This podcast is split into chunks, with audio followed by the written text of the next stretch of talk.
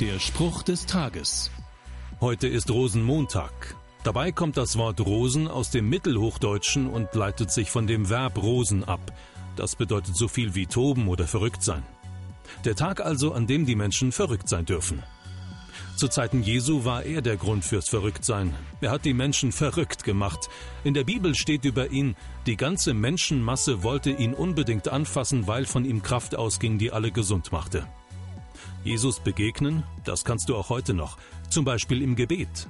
Dann hast du sogar einen Grund dafür, das ganze Jahr über verrückt zu sein. Der Spruch des Tages steht in der Bibel. Bibellesen auf bibleserver.com.